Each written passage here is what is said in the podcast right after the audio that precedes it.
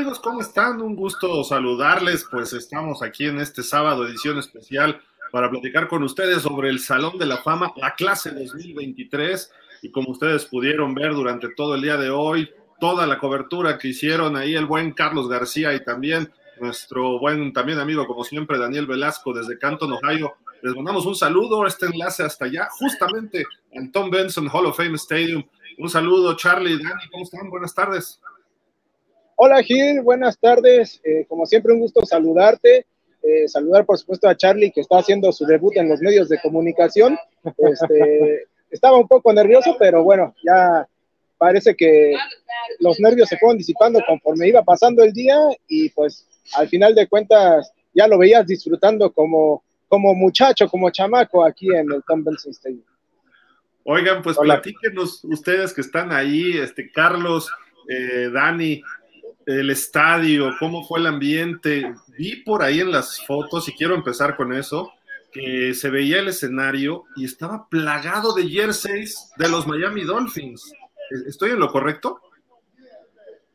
Sí, el ambiente muy padre, la verdad.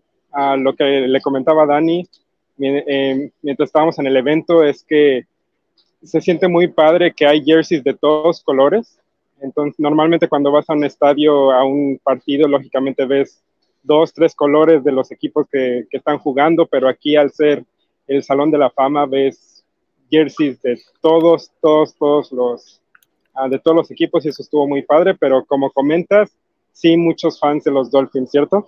Sí, este, muchos, muchos fans de los Dolphins. Eh, también se dieron, se dieron cita en muy buen número aficionados de los Jets Obviamente no tantos como los locales Browns, pero sí es muy ruidosos. digamos que, que, se, que se hacían sentir, se hacían sentir. Y algo que le comentaba yo a Charlie es que a diferencia de lo que sucede en los partidos de cualquier deporte, o sea, aquí existe mucho respeto por el ambiente que hay, que al final de cuentas es una celebración para todos los integrantes de, de la familia del fútbol americano y pues sea como sea, no escuchas a los aficionados de otros equipos, por ejemplo, en el caso de los Jets, cuando dicen Jets, Jets, Jets, eh, normalmente en un partido o en cualquier otro sitio les contestan eh, sock, sock, ¿no? Pero bueno, aquí eso no sucedió, aquí la gente bastante, bastante respetuosa. Y hablando justamente del, del respeto, algo que nos llamó poderosamente la atención eh, ocurrió en la mañana en el desfile. Eh, a diferencia de lo que sucede en otros lugares, aquí la gente tenía sus sillas, eh, tenía sus banquitos, cualquier cosa para sentarse, pero no había vallas que separaran eh, a la gente del recorrido como tal. Entonces, cuando no había carritos, la gente se metía tranquilamente y veía que venía el carrito, venía la gente, el desfile y desalojaban el espacio para que transitara normalmente.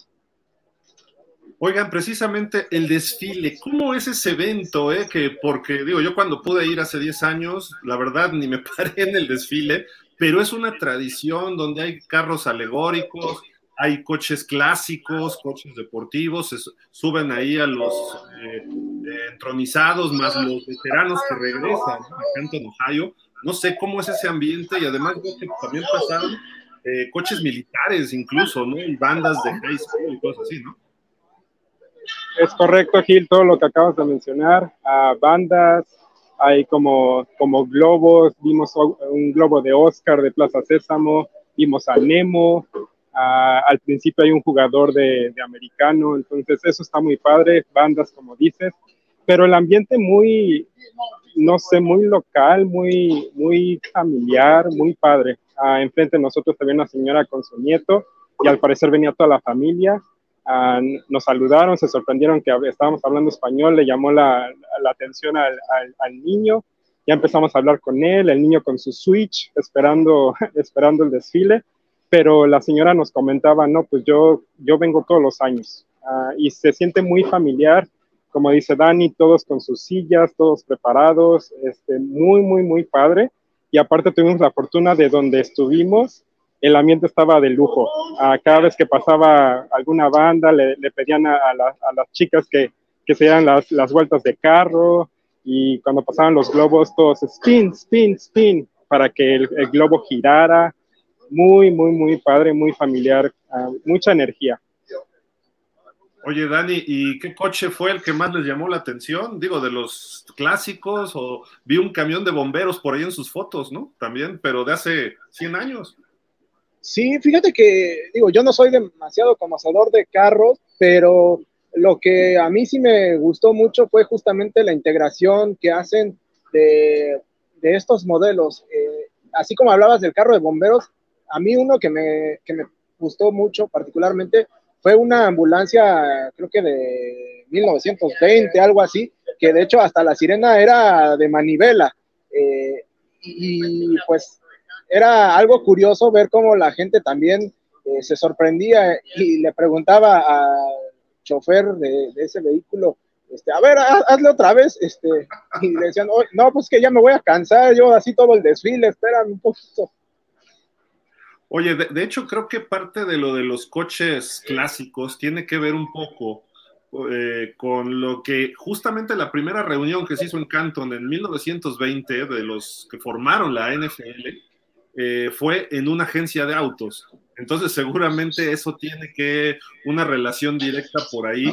Y bueno, sin duda alguna, creo que esto se ha vuelto una verdadera tradición. Y por ahí vi a John Lynch en un Ferrari, en una foto de ustedes. Dices, oye, pues eres el gerente de los 49ers, espérate tantito, ¿no? Y por cierto, Carlos, ¿tú a quién le vas? No me digas que a los Jaguars también. No, vaqueros, claro que vaqueros, Gil. Este, Vaquero hasta el corazón, ¿no ves aquí mi estrella tatuada en mi corazón?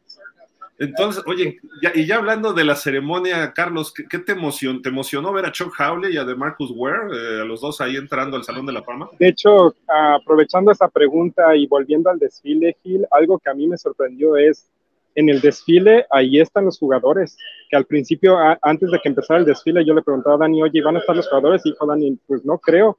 Y el primer jugador, que de hecho fue el primero que vino, de Marcus Ware, en un carro a a cinco metros de ti, saludando, atrás viene su familia y todos los jugadores, los, los jugadores que ahora entraron al Salón de la Fama, vimos a Peyton Manning también este, en uno de los carros saludando. Yo muy emocionado de ver a los jugadores, emocionado por DeMarcus Ware, uh, claro, por, ser vaquero, pero sí yo, la verdad es que pues no había venido a un evento así, como, el Salón de la Fama, y pues te repito, el ambiente muy padre y mucho la, pues la emoción, yo le decía a Dani, allá que empezó la ceremonia, allá atrás ven el, el, escenario, hay muchas sillas, no sé si ya las, ahorita las están quitando de hecho, pero en las, en las sillas ahí puro, o sea, Jerry Jones, Roy Aikman, Peyton Manning, y yo le decía a Dani, wow, me impresiona pues todas estas pues estrellas de, del, del, deporte de, del americano y pues eso me emocionó mucho, Gil, la verdad. No, qué, qué bien, qué bien. Oye, Dani, eh, la pregunta es, ¿de, dónde había más fans en el estadio? ¿De qué, de qué, ¿A qué jugador vitorearon más? Supongo que a Joe Thomas, ¿no? Porque es de Cleveland, está muy cerca, ¿no? Sí, la verdad es que el cierre fue espectacular porque fue justamente con Joe Thomas y obviamente eh, desde, desde que inició este evento, o sea, se, se notaba que que los Browns eran los que tenían más afición. Obviamente Cleveland está aquí a eh, una hora, hora y media, cuando mucho, y pues obviamente se dejaron venir, pero con todo. Eh, pero sí, definitivamente quien se robó el show y el cierre y todo fue Joe Thomas, ¿no? O sea, eh, simplemente cuando estaban presentando algunos de los números que él, que él consiguió, o sea, más de 10 mil snaps consecutivos a lo largo de toda su carrera, habla de la constancia, de la eh, preparación, de la mentalidad, de, lo buen compañero que era y también eh, la huella que dejó en la ciudad, porque eh, en verdad los aficionados se le entregaron con todo, se escuchó una auténtica perrera, ladraba esta, este recinto. Oigan, una pregunta, sé que, o sea, sé que el palco de prensa está justamente enfrente del otro lado del estadio y de la zona de prensa del, escenario, pero eh, no sé a qué, a qué otras estrellas se, podían ver por ahí. Eh, mi, pregunta va relacionada con los Dolphins, porque Jimmy Johnson y Dan Marino nunca terminaron bien. Entonces, eh, la cuestión es si estuvieron cerca, si los vieron que se acercaron uno al otro, porque además Marino le tocó jugar todavía con Zach Thomas, ¿no? Y se decía que Dan Marino iba a estar por ahí. Esa, esa duda me queda un poco latente en este aspecto. Durante el, de hecho, Zach Thomas fue el primero, eh, fue el primerito y también ahí el ambiente empezó con todo. Ah, lógicamente dando su speech comentó a Dan Marino y había otra cámara que cuando, cuando el jugador comentaba a alguien ah, de su familia o algún otro jugador, pues los de las cámaras estaban ahí listos para tomarlo y entonces se vio que estaba ahí Dan Marino. Pero lo otro yo no lo, yo no lo, yo no vi ninguna ahí como roce. También, este, pues es difícil con todo lo que está pasando ver esos detallitos, pero no sé si tuviste algo, Dani. De hecho, ayer eh, pues eh, en ningún momento se vio que, cruzaran palabra o que, que pasaran cerca, ¿no? Este, y hoy, eh, pues al, menos a la distancia tampoco se percibió algo así. Digo, al, final de cuentas son profesionales, tienen que cumplir, son figuras de Hall of Fame los dos, pero pero de ahí no pasa, ¿no? O sea, no se vio en, ningún momento ningún mal gesto de ninguno. Y, estaba por ahí Jason Taylor, no, no, no sé si fue. Jason Taylor, uh, no lo, no lo, no lo vi, este, ayer no sé si el día de hoy aquí estuviera, eh, pero bueno, puede ser, ¿eh? puede ser que, que anduviera por ahí. Dani, ¿viste a Tony Boselli finalmente o no? Lo vi de lejos, lo vi de lejos, este, pero pues sí. ¿Cómo estás? Estaba un poco lejos como para que me pudiera reconocer, pero sí, sí alcancé a ver por ahí a, Tony Boselli. Este, esperemos que esto sea el inicio de un eh, proceso de masificación Jaguar dentro del, dentro del Salón de la Fama. Yo creo que el próximo debería ser Fred Taylor. Debe ser. También Tom Coughlin, ¿eh? puede ser, aunque quizá trascienda un poco más por los gigantes, por los campeonatos allá, pero sin duda fue una gran labor lo que hizo él en Jacksonville, ¿no? Eh, oigan, ya, ya, hablando de los discursos, eh, ¿qué momento fue más emocionante durante los discursos? ¿Qué, destacan ustedes, Dani, Carlos, de algún jugador en específico o en general? ¿Qué, ¿Qué fue lo que les llamó la atención concretamente de la ceremonia de hoy? como comentaba, yo creo que de mis favoritos fue el primero, el de Zach Thomas.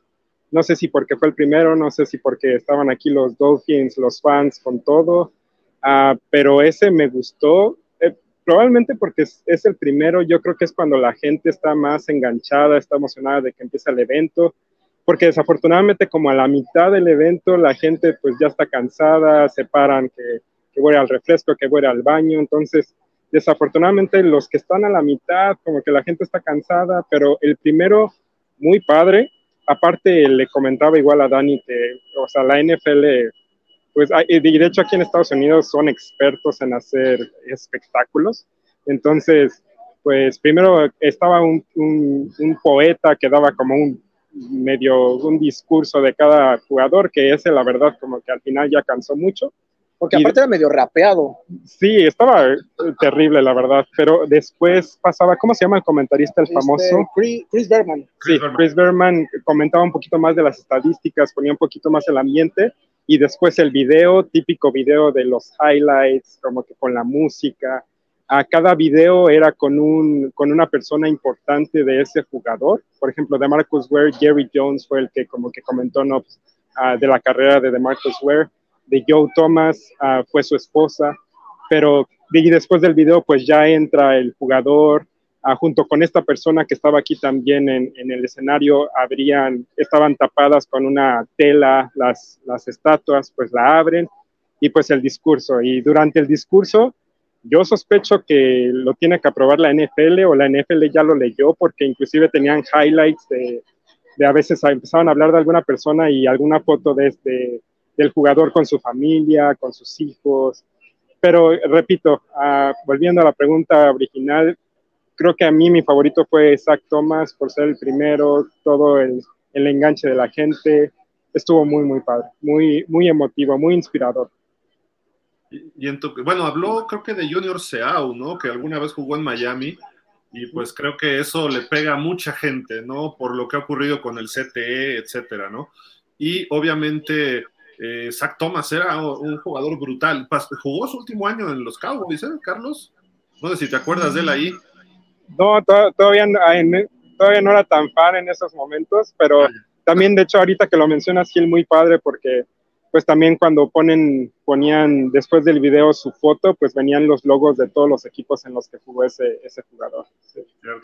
Entonces, Dani, ¿tú con qué te quedas? Lo más importante que, o sea, algo que te haya gustado, impactado, porque, bueno, ahorita te platico, pero no sé, ¿qué, qué, te, qué te, llamó la atención hoy?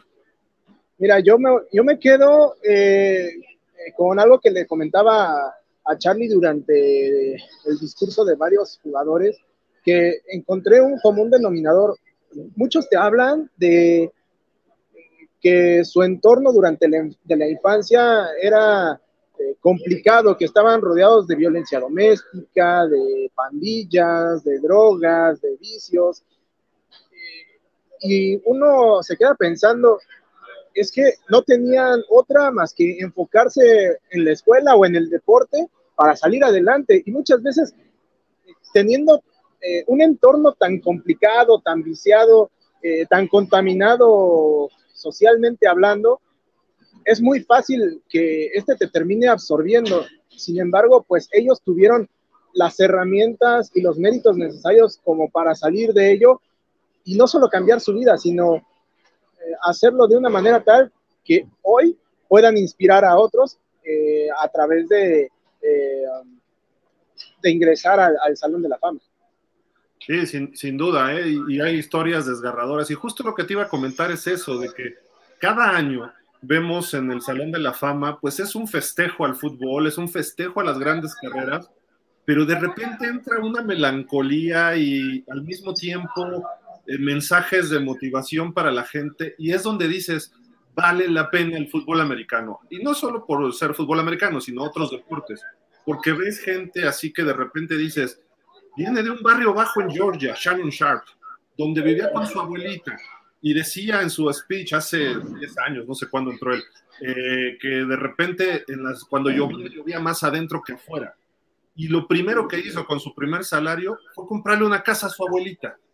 Entonces, ese tipo de discursos como que si no empatizas con estas personas y no ves su trayectoria, de repente hasta las lágrimas se te pueden salir, ¿eh? O sea, es algo conmovedor.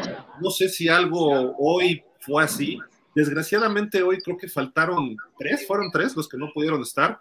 Eh, Correcto. Don Corriel ya falleció, eh, Ken Riley ya falleció y Chuck Howley creo que está muy enfermo. Entonces, no sé si los hijos o la familia dio algún mensaje especial o grabó algo Chuck Howley, eh, algo, algo de ellos que no estuvieron presentes.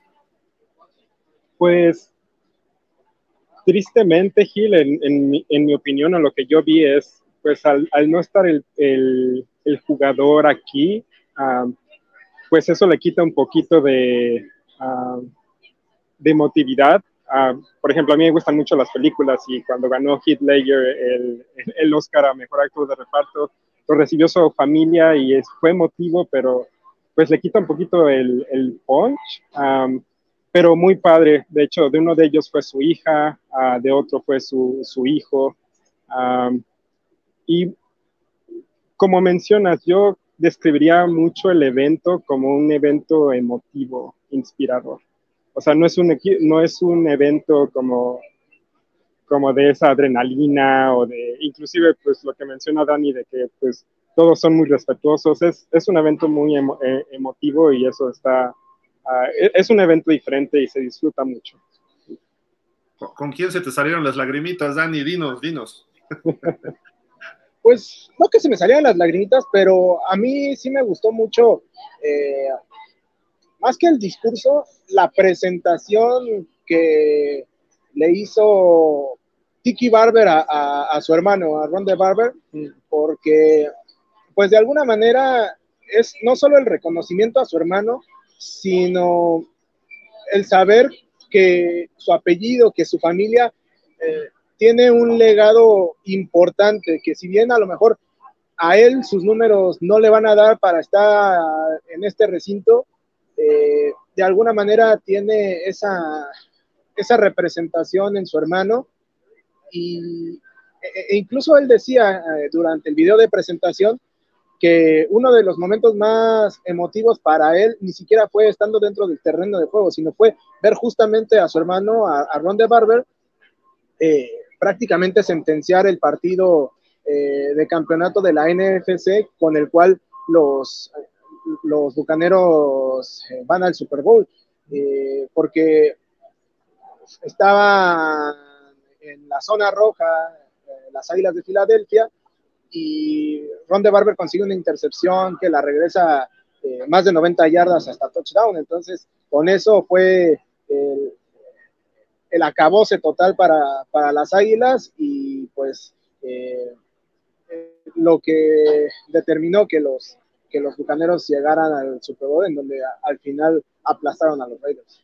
Ese momento fue emotivo porque Ah, justamente en este caso su hermano fue el que dio como la presentación y aparte dice que en ese momento ah, el jugador empezó a señalar su jersey atrás así como, como vean y lo que, lo, lo que menciona el hermano es ese momento fue muy especial para toda la familia porque él estaba diciendo recuerden quién soy y recuerden como porque van a recordar este nombre algún día. E, estuvo muy, muy padre ese, ese discurso, esa presentación. De, hecho, cuando presentan el busto, a lo mejor ustedes estaban del otro lado, pero eh, llegan y develan el busto, este Tiki y Rondé, y le hace así como que al busto Rondé. Y, luego a él, no, espérate, yo no, que no sé qué, pero es que son gemelos. Entonces, prácticamente los dos están en el Salón de la Fama, ¿no? Oye, y ahí me llamó mucho, a mí me llamó mucho la atención porque luego uno puede pensar que hay rivalidad entre los hermanos o tal vez como que hay celos o envidia y padrísimo que el hermano haya sido el que lo presentó y, y el develar la, la estatua juntos fue, fue un momento muy, muy, padre, muy como un, un, momento muy honesto y como muy sincero también del hermano y compartiendo la, la felicidad pues, con su gemelo. De acuerdo. Oigan, ayer en la noche en la cena, sé que no había acceso a medios, pero ¿qué podemos destacar de ese momento? Si, por ahí pudieron ver algo, Dani, no sé, eh, leímos por ahí tu, nota que está en pausa de los dos minutos.com y lo que se vivió en el ambiente, que fue en el Civic Center de Canton, ¿no? Así es. Este, oye, eh, yo me quedo con la envidia que sentí porque eh, sale a hablar el, el chef Tony Biggs un chef reconocido y de hecho certificado eh, por el sello Angus, que, bueno, evidentemente cuando hablamos de ese, ese, sello, de esa calidad, pues uno se remite automáticamente a los cortes, a las, a las carnes. Oye, y te empieza a hablar de que los invitados están comiendo un filete de cerdo bañado en una salsa de vino tinto, este, y luego te pones a pensar, son más de 1.500 invitados, 1.400 invitados, haces la, suma, ¿cuánto te cuesta eso en un restaurante? Ya no digas eh, eh, super nice, en uno mm, eh, medianamente accesible, es una cena que te cuesta 200 dólares por persona y, y, dices, oye, pues, ¿cuánto se gastaron en esto? Y nada más estamos hablando de la cena.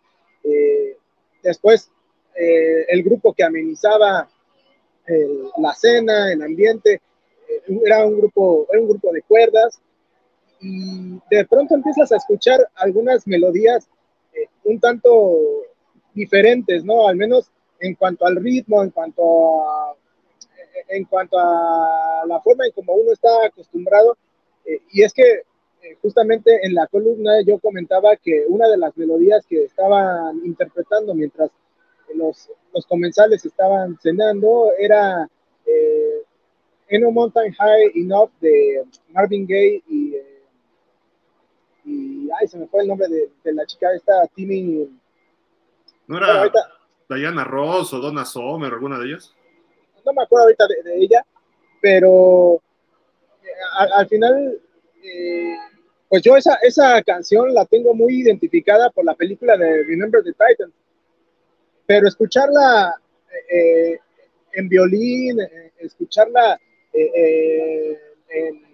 en, un contrabajo, o sea, es algo completamente diferente y, le da un toque especial a lo que se vive ahí.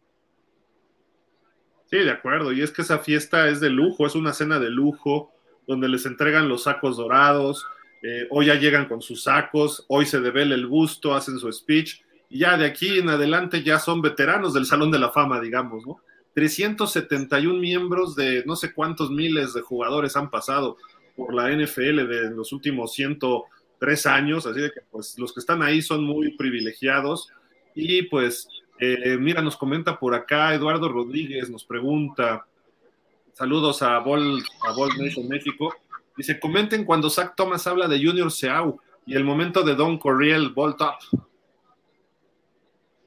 Pues sí, mira, en el caso de, de Zach Thomas, eh, pues sí, justamente empieza a hacer mención de todos, o de, los compañeros que a él lo marcaron más, obviamente eh, lo agradecido que está con Jimmy Johnson por haberlo seleccionado, en la quinta ronda, eh, pero sí, al final de su discurso hace una mención especial muy sentida y, muy sincera a Junior Seau, en donde pues prácticamente menciona que el nivel de, excelencia, el nivel de competitividad que él tenía fue algo que lo motivó y lo inspiró a ser mejor cada día y que de alguna manera el hecho de, de saber que ahora él ya va a estar junto a Junior Seau por siempre, pues lo, llena mucho de satisfacción. Y, Don Corriel fue su hija, ¿no? Mandy Corriel quien recibió todo, ¿no? Sí, así es, así es, fue la hija y bueno, mencionó evidentemente lo importante que fue la contribución de Don Corriel para transformar de alguna manera eh, al, equipo de los Chargers. Sí, sin duda un equipo tradicional. Loki del Rivera, abrazo, él es un oso de Chicago. ¿Había gente de los osos? Yo no vi a nadie de los osos. Eh, bueno, yo vi algunos por ahí, eh, sobre todo el jueves. El jueves había todavía más representación de, equipos. Hoy sí, aunque había de, muchos jerseys, sí estaban como más concentrados en los en los que estaban presentes para la ceremonia de hoy. El jueves sí, sí este, algunos de los Pues este, no sé qué tanta gente hay, porque supongo que van ahorita al shopping, supongo que van al, bueno, al museo fueron ayer, ¿no? Eh, nos tenemos que dar otra vuelta porque eh, la verdad es que ayer fue un día un poquito carrereado y aunque eh, pudimos ir, no fue con la paciencia que hubiéramos querido. La gente, Gil, pues yo creo que estaba como a la mitad las gradas, más o menos, de gente. Y repito, al principio mucha gente, a la mitad, a veces hasta se veía medio vacío aquí, de que la gente sepa. Inclusive me, me llamó la atención en el escenario, ¿eh? inclusive las personas que están en el escenario, había momentos que se veía la mitad o menos de, de gente ahí, este sí es un evento largo, entonces a veces sí se veía un poco, poco vacío aquí el estadio. Pues bueno, y, finalmente la experiencia de ustedes esta semana, este fin de semana, desde el jueves hasta hoy, que con esto ya terminó oficialmente los eventos de la, del Salón de la Fama de este año, corresponde a este año, eh, ¿qué, les deja, a este, Dani? Tú llegaste todavía días antes, pero eh, ¿qué les deja toda esta experiencia personal, periodística, de fútbol y hasta como fan se vale, ¿eh? o sea, no, no, no, no hay problema. Eh, bueno, mira, en mi caso yo te puedo decir que es una experiencia completamente diferente a lo que había experimentado en el Super Bowl. Eh, sí es algo completamente más relajado, pero al mismo tiempo creo que por lo mismo de que es un ambiente mucho más laxo, de pronto hay, hay algunas cuestiones eh, como que sentí que le faltó un poco de organización a la, a la, liga, ¿no? Y mira que hablar de que le falta algunos detallitos a la NFL, pues es eh, buscarle tres pies al gato, ¿no? Pero, pero realmente en términos generales es un evento eh, totalmente para los fans, totalmente para eh, saborear el ambiente de la NFL ya de cara a la temporada regular y pues obviamente para reconocer la grandeza de los históricos e inspirar a las nuevas generaciones. Y bueno, ya eh, en lo demás, pues ahora sí que Charlie, que te cuente su, su experiencia, ¿no? Porque creo que aquí la voz cantante la tiene que llevar él. Ah, la verdad, la verdad, Gil, un evento muy padre. Uh, te voy a ser sincero, no sabía qué esperar, um, pero empezando pues hoy en la mañana con el, con el desfile, el desfile muy padre, la energía muy alta. Uh, y el evento aquí me gustó mucho, uh, muy emotivo, pues escuchar las carreras de todos estos, de todos estos jugadores, durante sus discursos ver a la familia, es algo muy, muy, es algo que se disfruta mucho. y yo te puedo decir esto, ¿eh? lo mencioné como tres veces hoy, pero la verdad es que me gustaría venir cuando Tom Brady, cuando Tom Brady lo pongan en el, en el Hall of Fame. Yo sospecho que este lugar va a estar lleno, porque le digo a Dani que, pues Tom Brady o lo odias o lo amas, pero yo creo que la mayoría ya terminamos amándolo por, por ser, o sea, un, un quarterback, pues el mejor en mi opinión. Entonces, sí me dan ganas de venir. Uh, y también comentábamos algo hoy, si te das cuenta, la mayoría fueron, si no es que todos defensivos, y tenemos el coach, pero hoy fueron puros defensivos. Y pues estábamos comentando, oye, pues se vienen buenas olas de Hall of Fame para corebacks. Se viene Drew Brees, estábamos hablando de Rodlisberger, pues Tom Brady lógicamente, y pues Rogers, pues yo sospecho que también se va a, a pues ya va a dejar el fútbol pronto. Entonces, yo creo que los próximos años se van a, se van a poner buenos. Yo, la verdad, tengo ganas de regresar los próximos años. Uh, yo vivo aquí acá en Columbus, a dos horas de aquí. Eh, pero sí es un evento que se disfruta y sí, yo sí tengo ganas de, de regresar y porque también aprendes mucho de la, repito, de las carreras de todos, de estos, de todos estos jugadores y muy, muy, muy padre, muy, muy padre evento, la verdad, lo disfruté mucho. Entonces, ¿eres todo un Bokai? Bokai. Yo no, claro que no, pero ¿sabes qué? Tom, Tom, Brady se ganó mi respeto. Yo era de esos que como que no, pero, hasta me chocaba verlo porque siempre ganaba, pero pues la verdad es que, pues en mi opinión sí es el GOAT, entonces es que mucho, mucho respeto a Tom Brady. De, de, acuerdo, pero ahí en Columbus pues está Ohio State y son los Buckeyes, ¿no? Ah, los Buckeyes, sí, sí, sí, sí, tengo mi, tengo mi playera de Ohio State y todo. No he tenido oportunidad de ir a verlos, pero, pero sí, sí me pongo mi playera y cuando voy a visitar aquí al cuñado en, en Michigan, pues a veces me pongo mi playera para que sepan quién, quiénes son los, los buenos, los Buckeyes y no los, los Wolverines. Mira, Explícale, Dani. Mira, yo me, yo, yo me, vine con esta, con esta playera amarilla y no vayan a creer que es porque le voy a la América, ni mucho menos, Dios me libre. Este, pero pues alguien tiene que sacar la cara por Michigan y por mis Wolverines de casi toda la vida, ¿verdad? Oye, ¿juegan este año Ohio State, Michigan? Claro, eh, juegan todos los años. De hecho, juegan el fin de semana posterior a, a Thanksgiving. Entonces, es, el, es el, el, jueves juegan los Lions, el viernes es el, el Black Friday y el sábado juegan los Buckeyes contra los, contra los Wolverines en Ann Arbor. ¿Y qué, qué, qué, van a apostar? Buena pregunta. Es, es una buena pregunta, este, ya, ya, lo, ya lo veremos, ya lo veremos, pero... Una cenita mínimo, yo creo. Sí. Oigan, eh, a, a, ver si acredit nos acreditamos para ese juego, Dani, ¿no? Si es en Oye, estaría, estaría genial porque la verdad hemos estado buscando la posibilidad de ir y, y o sea, los Lions salen en 100 dólares y los los Wolverines salen en 400, los más baratos, eh, para ese partido. Entonces, este, pues, la rivalidad aquí entre Buckeyes y Wolverines se, se, se siente, se, se, huele, se vive. En cualquier momento eh, estás en Ohio y alguien menciona Wolverine y luego, luego, uh, uh. Es, es, una rivalidad bastante interesante. Está, está padre esa rivalidad. Enojado, ¿eh? ¿Tú sí estás en Ohio? Yo estoy en Ohio, sí.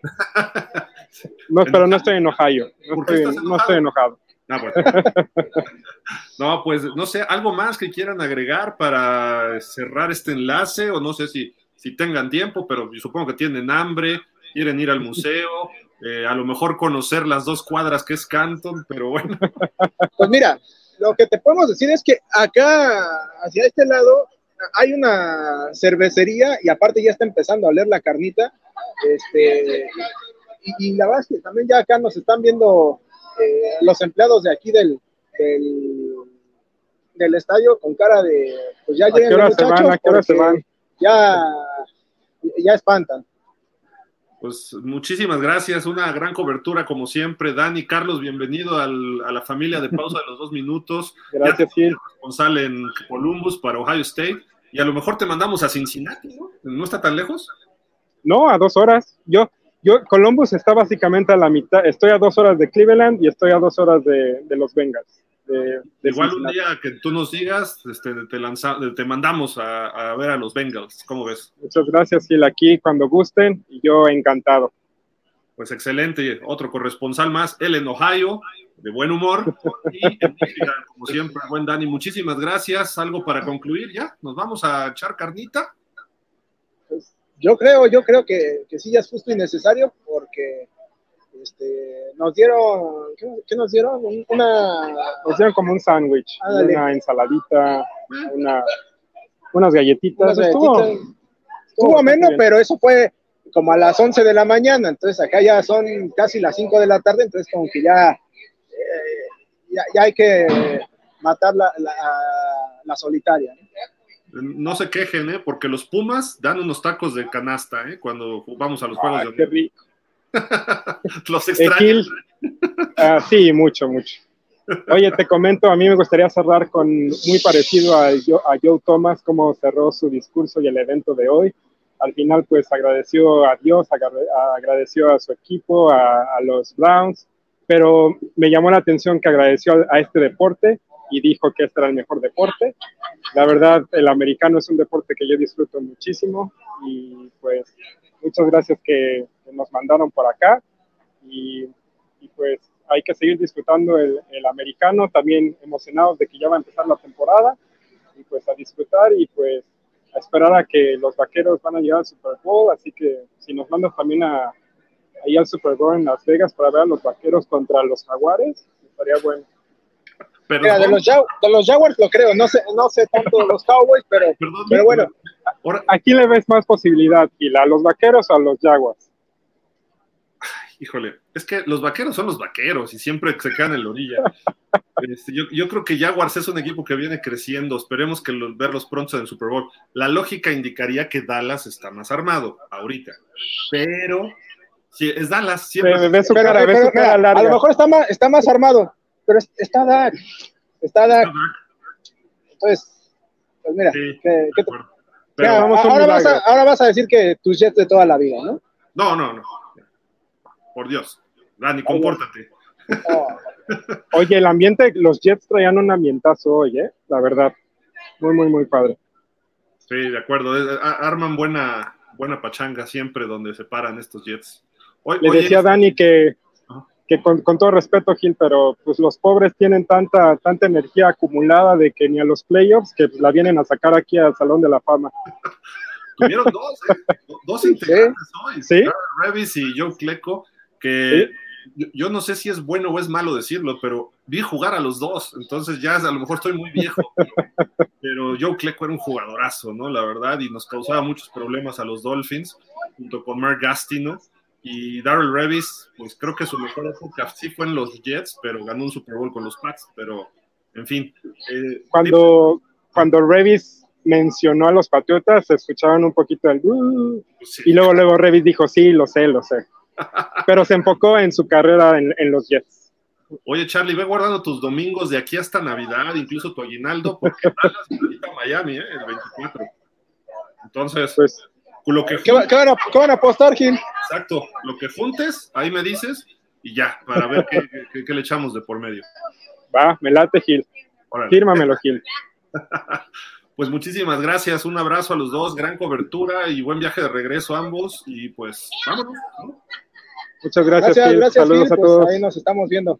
Gracias y pues diviértanse y pues ahí esperamos también al rato, más noche o mañana o cuando tengan tiempo, sus notas de color y todo esto para subir al sitio web, ¿no? Órale, pues. Sale. Cuídense. Hasta luego, Gil. Gracias. Vale. Bye. Nuestros enviados allá en Canton, el buen Carlos García y Daniel Velasco, como siempre, muchísimas gracias. Y pues ya para cerrar, nada más les vamos a repasar los jugadores que entraron hoy al Salón de la Fama, empezando por Zach Thomas déjenme quitar el gráfico porque ya salieron del cuadro. Y pues ahí está, Zach Thomas, linebacker de los Dolphins y de los Dallas Cowboys. Luego entró el head coach de los eh, Chargers en sus mejores épocas, eh, los años finales de los 70, principios de los 80 y antes estuvo en los Cardenales de San Luis, ahora de Arizona, pero él le tocó buenas épocas ahí con Jim Hart y ese equipo de los Cardenales. Eh, otro de los Bengals eh, finalmente están siendo reconocidos. Ken Riley, un gran corner de los, me parece que dijeron, dijimos en la semana que era el quinto, el, eh, el quinto mejor en intercepciones de todos los tiempos. Finalmente se le hace justicia entrando al Salón de la Fama. Lamentablemente, pues él ya falleció, pero bueno, uno de los grandes esquineros y grandes jugadores de este equipo de los, de los Cincinnati Bengals. Chuck Howley, también otro de los que se habían tardado mucho en entrar al Salón de la Fama, linebacker, entró como senior ah, de, la generación senior o de la eh, representación senior de los jugadores del Salón de la Fama. Empezó en Chicago, pero sus mejores años fueron con los Dallas Cowboys, 60s y principios de los 70s, MVP del Super Bowl 5, el único en la historia que ha sido MVP de un equipo perdedor. Eh, ganó Baltimore, los Colts 16-13, ese ese Super Bowl al equipo de Dallas en el Orange Bowl de Miami. Y después hubo otro gran número 54 en los Cowboys, Randy White, ¿no? Que también fue MVP de un Super Bowl, eh, co-MVP junto con Harvey Martin, pero bueno, ahí está ese número que se está volviendo legendario en el equipo de los Cowboys. Eh, Darrell Revis, Darrell Revis, perdón, Island Revis, eh, la isla Revis, porque él la aislaba completamente a sus receptores.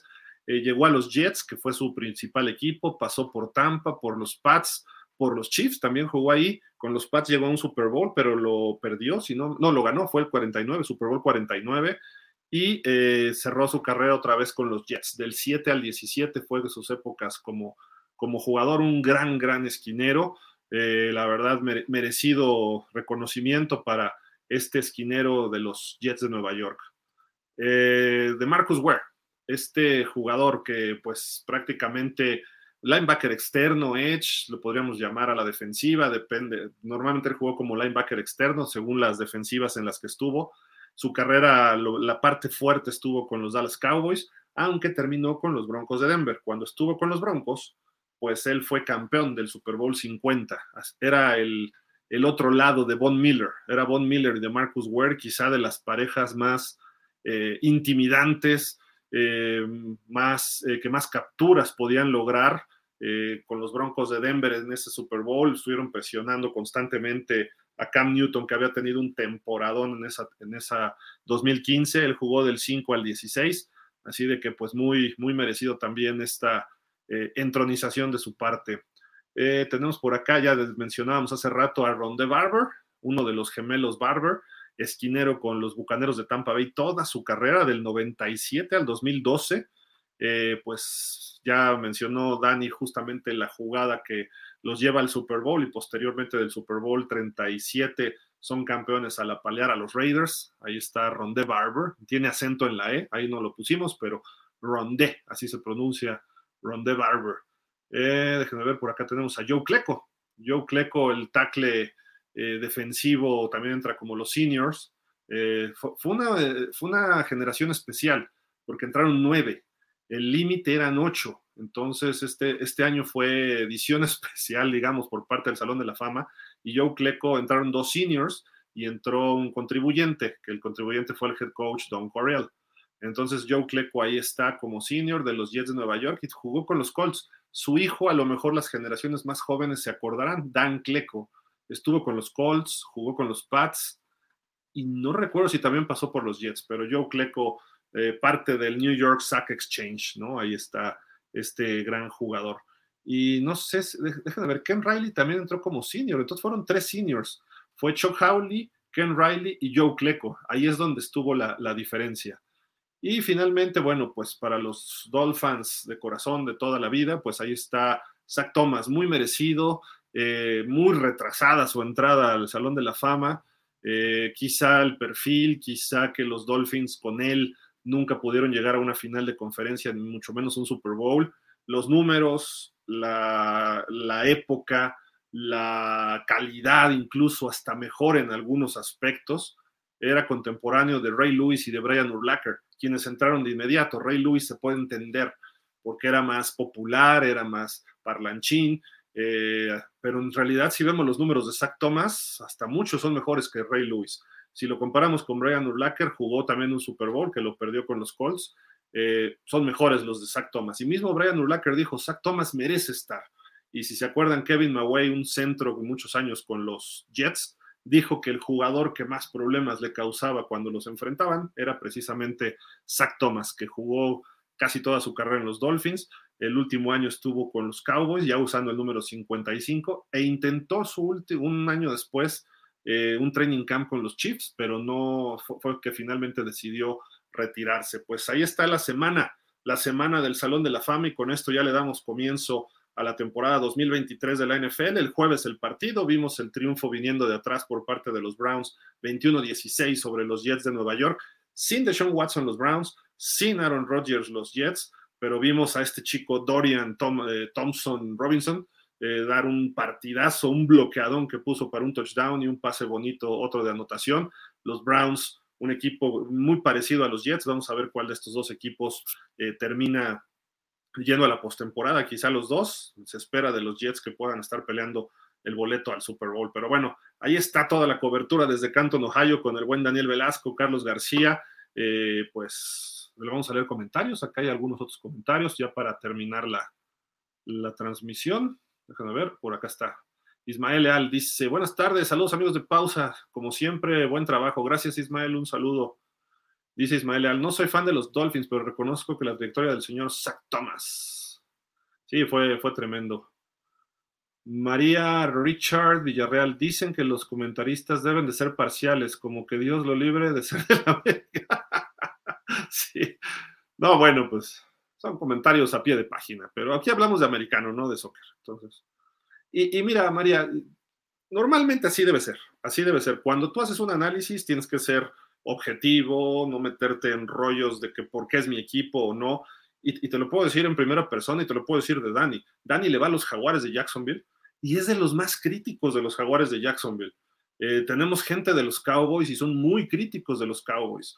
Eh, en Miami a mí dicen que, si odio a mi coreback, actúa. O sea, ese tipo de comentarios nos hacen, ¿no? ¿Por qué? Porque somos muy, eh, pues de alguna forma, críticos, ¿no? En ese aspecto contra nuestros equipos, pero cuando hablamos de toda la liga tratamos de mantener, mantener eh, pues esa, esa idea de ser, de analizar el deporte, ¿no? Eh, como un jugador, quitar colores, quitar jersey, quitar logos y decir, este jugador es así por esto, esto, esto y esto. Y no nos metemos en la vida privada de nadie. La mencionamos a veces cuando tiene que hacerse, pero eh, a final de cuentas son historias de vida de cada uno y digo, del América, pues, digo, es muy sano odiar al América, ¿no? Porque no, no dicen ellos mismos, odiame más, ¿no? Entonces, pues, digo, por ahí está. Pero bueno, ese tema lo dejamos para la ronda deportiva y la ronda futbolera específicamente, ya con el buen Enrique Villarreal y todo su equipo de trabajo. Pero este, todos tenemos un favorito, todos. Eh, eh, mira, Antonio de Valdés le va a los Raiders, Enrique Burak le va a los Cowboys, eh, Pepe Segarra le va a los Jets, y había una época que no podían decir a quién le iban. Fernando Bonrosum y su hijo le iban a los Steelers de Hueso Colorado, eh, Jorge Berry le iba, no sé si a los Raiders, pero trabajó para los Raiders. Eh, ¿Quién más? Déjenme ver. Pepe Espinosa creo que era cowboy de toda la vida. en fin, y po podemos decir que ESPN está repleto de cowboys, ¿no? Este, Ciro Procuna, Pablo, Pablo Viruega, Javier Trejo Garay, en fin, y ellos tratan de ser lo más objetivos con los otros 31 equipos. Y la chamba como medio nos obliga analizar a todos los equipos por igual, no solamente a un equipo. O sea, y, no voy a hablar bien de Miami. Si, si gana Miami, hablaré bien lo que tenga que hablar de Miami. Si pierde, hablaré lo que tenga que hablar de por qué perdió Miami. Eh, o, si me gustan los Titanes, o si me gustan los Rams, o si me gusta Pittsburgh, o si me gusta Dallas, Houston, el equipo que sea, ¿no? Entonces, ese tipo de cosas es lo que tratamos de hacer, pero no lo tomes a mal, María, no lo tomes a mal. Es un comentario a pie de página. Dice por acá Ismael Leal, creo que Carlos García opina de Brady como si fuera el mejor coreback de todos los tiempos. No le tocó ver a Montana, Elway Marino, muchas, muchas manchas en su trayectoria de Brady. Ismael, no hay nada para poderlo contradecir de que Tom Brady es el mejor coreback de todos los tiempos. O sea, estadísticas, títulos, años jugando, liderazgo, campeón en dos equipos distintos, eh, siete campeonatos, diez apariciones en Super Bowl. Si tienes algún elemento por decir, es que desinflaba balones, Ben Roethlisberger dijo, todos desinflamos balones. en las otras épocas, pues Montana sí ganó Super Bowls, pero no había tope salarial y los 49ers tenían estrellas por todos lados. Eh, Dallas Dallas en los 70 compraba a todos los jugadores del mundo y soltaba billetes por todos lados.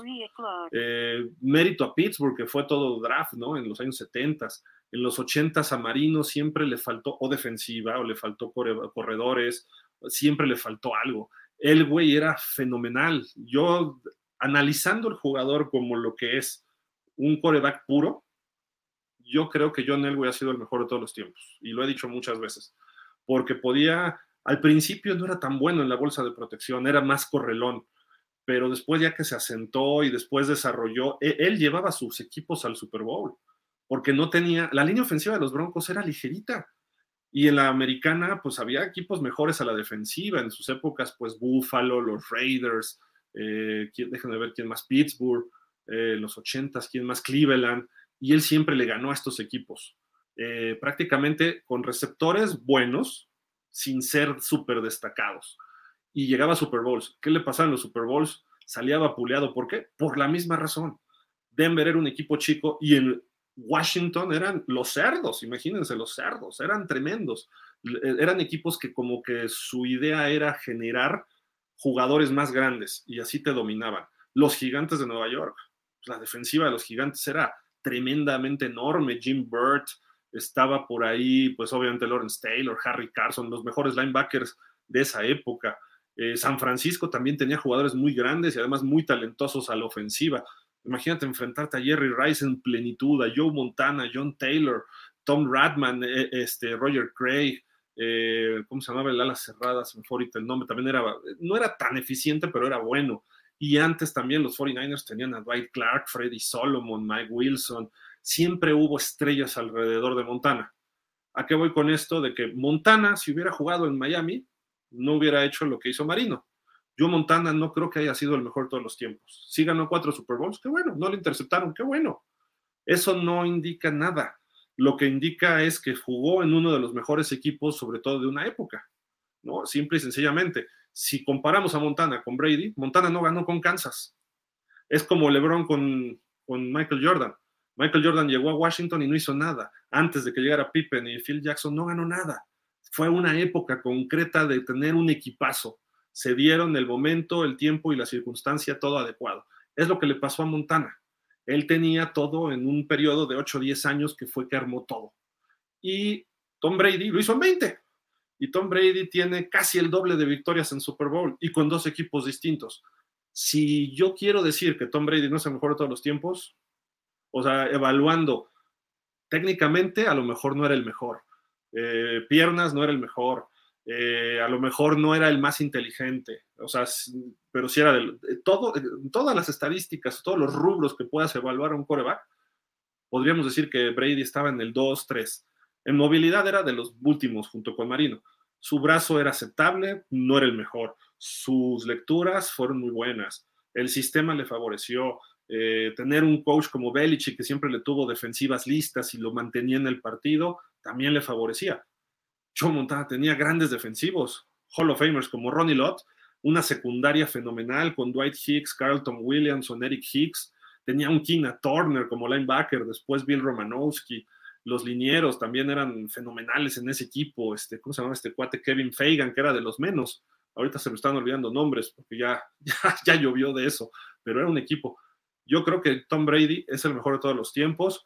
Respeto tu opinión, Ismael, pero pues los demás no han hecho lo que él ha tenido. Ni siquiera creo que lo pueda hacer Patrick Mahomes. ¿eh? A lo mejor Mahomes en 15 años decimos es el mejor de todos los tiempos, ¿no? Va por buen camino, pero a ver si dura lo que duró Brady. Brady tuvo solo una lesión en su carrera y fue un año que se perdió. Brady se perdió dos años. El de novato, prácticamente que lo tuvo en la banca Bledsoe, y el año que le rompieron la rodilla, que fue el 2007, si no me recuerdo. No, el 2008, el año siguiente de la temporada imperfecta de ellos, ¿no? ¿Cuántos Super Bowls llegó él? Finales de conferencia, títulos divisionales. O sea, criticaban mucho de que, ay, es que la división está muy chafa, Buffalo, Jets y Miami. Pues tiene marca perdedora en Miami, para empezar, este, Tom Brady y Bill Belichick. Y luego, pues, ok, hay equipos que dominan divisiones. Pero en la conferencia, con todo y un Peyton Manning, con todo y un Ben, ben Roethlisberger, creo que le ganó dos juegos en toda su carrera a Brady. Peyton Manning le ganó más y aún así pues no pudo en los eh, dos importantes finales de conferencia quedaron 2-2. Entonces, eh, sí, perdió dos Super Bowls con Eli Manning. Entonces, ¿puedes decir que es el mejor? Pues por supuesto. Montana, pues es válido pero hasta mejor que Montana Photo Graham en títulos, ¿no? Este, podríamos hablar de Bart Starr también, es otro que ganó muchos títulos, en fin, o sea, e-, es difícil, pero hoy decir que Tom Brady no es el mejor, está, complicado. Rafa Rangel, hasta que se nos hizo con Zach Thomas, sí, finalmente. Di la verdad, Gil, si odias a tu a chiquito bebé, es broma. Felicidades, porque si algo caracteriza a este equipo, efectivamente su objetividad. No aplica con Jets, sino a los Jets los odio. Es más, ya me caía muy bien Aaron Rodgers, ahora ya lo odio. Lo odio. No, no es cierto. No es cierto, Aaron Rodgers creo que es el mejor quarterback de los últimos 10, 15 años. Eh, creo que merecería más Super Bowl. Fíjate, comparando con Brady. en, estos últimos 15 años que ha estado eh, pues Aaron Rodgers, Tom Brady, desde que llegó Aaron Rodgers, Tom Brady ganó cuatro Super Bowls y Aaron Rodgers uno. Además, Tom Brady perdió dos, tres, perdió tres. O sea, llegó a siete Super Bowls y solamente tiene uno Aaron Rodgers en las mismas épocas. Entonces dices, y yo creo que Aaron Rodgers es un mejor coreback, quizá más inteligente, se mueve mejor, tiene mejor brazo, eh, tiene una puntería fenomenal, o sea, ve la proporción de pases de touchdown contra intercepciones en su carrera. Es el único que tiene cuatro temporadas de 40 touchdowns y menos de cinco intercepciones. O sea, más de 4 a 1 la proporción, 4 a punto 5, por así decirlo, o de 8 a 1 es la proporción. Así, así de, radical lo que hace Aaron Rodgers. El año pasado no le fue bien, estaba lesionado, vamos a ver. Sí, a veces digo, cuando estamos vacilando, pues sí, odio a los Jets, pero lo que están haciendo los Jets ahorita está muy interesante. Le quieren copiar lo que hizo Tampa hace unos años, le quiere copiar a los Rams, ganar un Super Bowl con un coreback viejito y rodearlo de talento. Y lo están haciendo. ¿Es factible que se pueda dar? Puede ser. Eh, no, la diferencia de Tampa y los Rams fue en una conferencia que tiene menos equipos competitivos. La americana hoy está saturada de, grandes corebacks y de equipos más competitivos. Entonces, por ahí va, por ahí va el rollo, ¿no? Pero no, no, no odio a tú, a este Rafa, no lo odio, no lo odio. Simple y sencillamente haciendo análisis, creo yo que Tua no es el coreback que nos pueda llevar a los Dolphins al Super Bowl o sea, o ganarlo. A lo mejor puede llegar. Ahora, si me dices, tampoco lo creía de Nick Foles, tampoco lo creía de Trent Dilfer, tampoco lo creía de Jared Goff, y Jared Goff llegó a un Super Bowl, a pesar de que los Rams eran un equipazo, ¿no? Eh, Mark Ripien, mm, podríamos incluir hasta Joe Flaco. Digo, Joe Flaco sí le veía un poco más, pero eh, a final de cuentas dices, tú no, le falta algo. Y regresamos a la conferencia americana. Patrick Mahomes, Joe Burrow, viene Trevor Lawrence, viene Justin Herbert, eh, agrégale a Deshaun Watson, agrégale eh, ahora Aaron Rodgers en la misma división, eh, Russell Wilson, que a lo mejor no es muy bueno como los otros, pero es sumamente competitivo. ¿Quién más podríamos pensar de corebacks en la... Mm, Lamar Jackson. O sea, estamos hablando de ocho corebacks que son de alto calibre, de élite para arriba. Entonces creo que por ahí va el asunto, ¿no? Pero en fin, pues vámonos. Ah, espérenme, acá ya entró otro comentario de Rafa Rangel. El señorito Tom Brady es el mejor de todos los tiempos con el dolor de mi corazón. No es el que más me gusta, no es el que prefiero, pero los números dicen que es el mejor. Sí, los números y consistencia. ¿no? Rompió récords él además en su momento. Eh, para, para ganar hay que estar. Y solamente se perdió una temporada por lesión. Entonces, tiene que 80 mil yardas, 700 y pico pases de touchdown, no, 600 pases de touchdown y cacho, no sé, una cosa brutal, ¿no? Eh, durar 22 temporadas en la NFL o 23 fueron del 2000, claro, hay que restarle dos, pero aún así, eh, Marino fue el que más duró de la generación del 83 y fueron 16, si no me recuerdo, 15 Elway, como 14 o 13 yo Jim Kelly, eh, Joe Montana pues a lo mejor duró mucho en tiempo corrido, porque fue del 79 hasta el 94. Podríamos decir que fueron 16, 17 años, pero se perdió varias temporadas por lesiones. Estuvo dos fuera de San Francisco y no terminaba porque tampoco era el coreback que estuviera tan fuerte. Marino tuvo una lesión grave nada más. El güey no se perdió ninguna temporada completa que yo recuerde. Eh, Kelly tampoco. Entonces, pues eso es vital. Peyton Manning solo una y fue por lo este, perdón, lo del cuello, una media temporada cuando fue campeón y ya con eso se retiró. Entonces, eso tiene Tom Brady. Y lo veremos en cinco años en, Canton, sin duda. Estamos que 23. Para el 28, la generación 28 él la va a encabezar y sí creo que va a causar revuelo ahí. Ahora, ojo, el Salón de la Fama puede y tiene una opción de hacer algunas excepciones, que me parece que es a los tres años. El último eh, miembro que entró antes de cumplir sus cinco años de elegibilidad fue Don Shula. Don Shula se retira en el 95 y entra en el 97.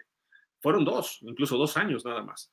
Entonces, eh, no sé si porque ya habían evaluado a Shula desde antes o porque era el líder de todos los tiempos, la temporada perfecta, los corebacks que generó, etcétera, ¿no? Pero Don Shula entró mucho antes de lo que le correspondía. Don Shula debió haber entrado por ahí del 2000, 2001 y entró en el 97. ¿Y a qué voy con esto? Que a Tom Brady pudieran hacer esta excepción. Eh, no sé cómo es el proceso, prometo investigárselos y a ver si en la semana se los comento, porque creo que tienen que haber una promoción por parte del representante de medios que vota en el Salón de la Fama de Boston o de la zona de los Patriotas. Entonces él diría, oigan, hay que considerar esta excepción de Tom Brady para cuando vaya a entrar al Salón de la Fama. O sea, ya está elegible, así lo, lo dicen, ok, a los tres años. Entonces a lo mejor lo podríamos ver en el 26, quizá, 25, 26 pudiera ser. A lo mejor pudiera estar ahí entrando él al Salón de la Fama. Pero en fin, antes tendrá que entrar Big Ben, antes tendrá que entrar Jason Witten, antes tendrá que entrar Drew Brees, quizá Eli Manning. Eli Manning como que ya está acercando a su tiempo y vamos a ver. Eh, muchos dicen que Tony Romo, yo creo que Tony Romo sí va a entrar, pero como senior en algún momento. Eh, obviamente Jerry Jones tiene mucho poder para promover jugadores. También depende mucho de la promoción, publicidad. Tiene una ventaja Tony Romo, que está saliendo domingo a domingo como comentarista. Eso le ayuda a mejorar sus bonos. Eh, y pues bueno, en fin, ya platicaremos el lunes en pausa de los dos minutos también de pues un resumen de lo que pasó acá en, en Canton, Ohio, lo que viene, pero pues ya hubo un partido. El próximo, a partir del próximo jueves, ya veremos acción a todos los equipos en su primer juego de pretemporada, así de que pues estaremos muy pendientes. A partir de mañana empiezan a salir los videos previos por equipo de pausa de los dos minutos, no se los pierdan. Mañana salen los Osos de Chicago, que es el, fue el peor equipo el año pasado, y terminaremos el día previo al kickoff, si no mal recuerdo, que es el 6 de septiembre, algo así, eh, con los Chiefs, que fue el campeón. Entonces, pues estén pendientes día a día, vamos a irlos sacando en YouTube, en Instagram y los compartiremos en las demás redes también, pero los videos van a estar en YouTube para que ahí se suscriban, le den like, eh, compartan y también vamos a estar haciendo publicaciones en el sitio web sobre esta, estos equipos, ¿no? Una paginita de, del equipo para que ustedes ahí también puedan ver el video. Si, si, no se quieren meter al YouTube, etcétera, se meten a pausa de los dos minutos.com y ahí van a estar apareciendo los, los diferentes eh, eh, videos, videos de, de, todo esto. Pues ya están, ya están armados, ya nada más falta irlos publicando a partir de mañana. Así de que muchísimas, muchísimas gracias a todos. gran cobertura de Dani y de Carlos. Les agradecemos este, el esfuerzo y pues también la dedicación y pues muchísimas gracias a ustedes, sus comentarios, así que les mandamos un saludo a todos y nos vemos el lunes. Nos vemos el lunes alrededor de las 5 de la tarde para platicar de más de la NFL y pues vámonos, porque ya inició la temporada 2023 en la pretemporada. Muchísimas gracias, pásenla bien, cuídense, buen, buen fin de semana, hasta la próxima.